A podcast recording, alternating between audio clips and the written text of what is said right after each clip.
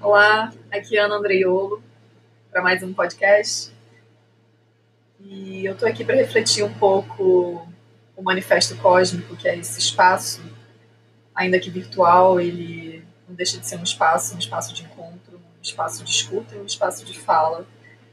E aqui no manifesto cósmico, a intenção é que a gente possa perceber, compreender, colocar atenção e respeito ao que o cosmos tenta nos falar, né? Ao que o cosmos nos manifesta e como as energias se apresentam para nós.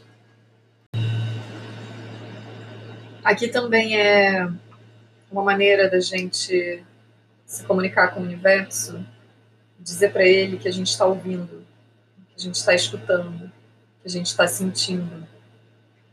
E que aqui a gente também pode ter o nosso próprio manifesto em homenagem ao universo. O manifesto cósmico, portanto, é uma homenagem da humanidade ao, ao universo. E hoje eu vim falar sobre esse momento nova era.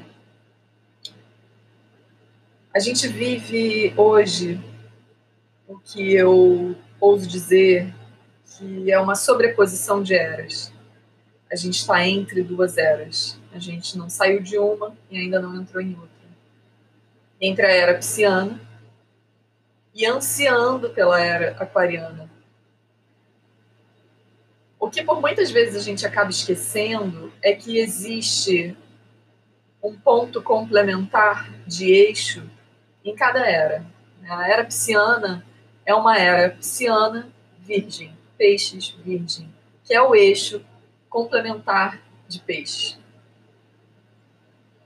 A gente descobriu a religião, a espiritualidade, como a gente conhece ela hoje, né? Foi constituída a era cristã, não à toa seu símbolo é o peixe, né? Um peixe. E por, outro, e por outro lado, a energia de virgem, onde a gente aprendeu também a se organizar em sociedade.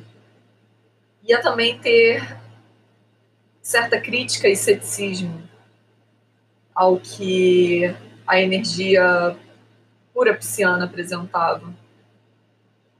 Então a gente aprendeu a ter fé, mas a gente aprendeu também a ter crítica e a não cegar.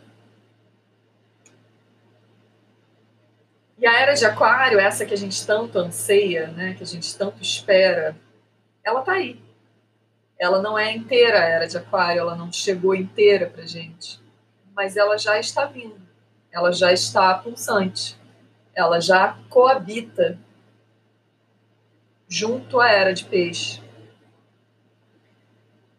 E a era de Aquário é a era de Aquário-Leão, que é o eixo, né? Aquário-Leão, esse eixo complementar.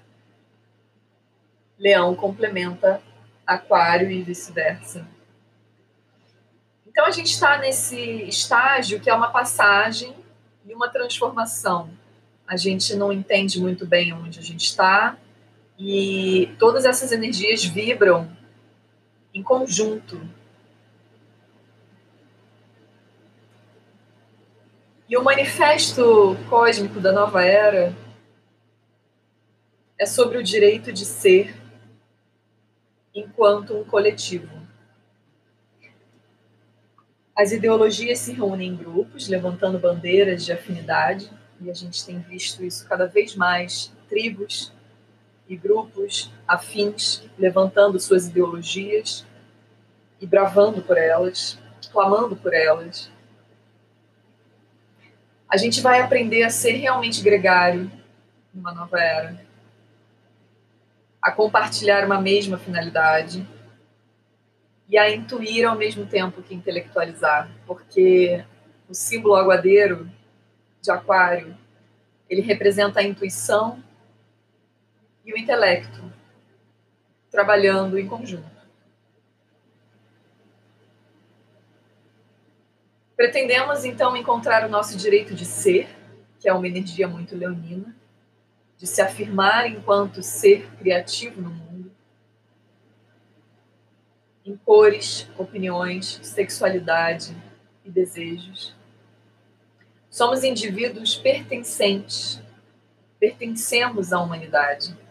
E isso é o que será trabalhado na nova era e já começou a ser trabalhado. É claro que junto disso, muitos pontos uh, em desequilíbrio aparecem. Né? A gente vai ver e lutar por isso, para garantir o nosso direito de ser. Porque quando sou, né, quando se é, a gente se torna muitos. Quando sou, somos. E a ideia de uma nova era de Aquário é que a gente possa ressoar a união e a fraternidade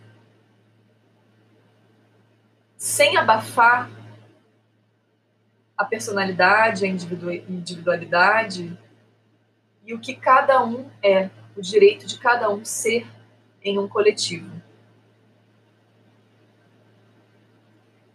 É, fica então a mensagem para esse novo momento, que ainda leva uns 300, 400 anos para chegar em toda a sua potência. Mas eu acho que a gente já está vivendo isso, sim. E ressoando a questão do eu e do somos. Nós não somos sozinhos e nem sozinhos podemos ser se não somos. Essa era Aquário Leão.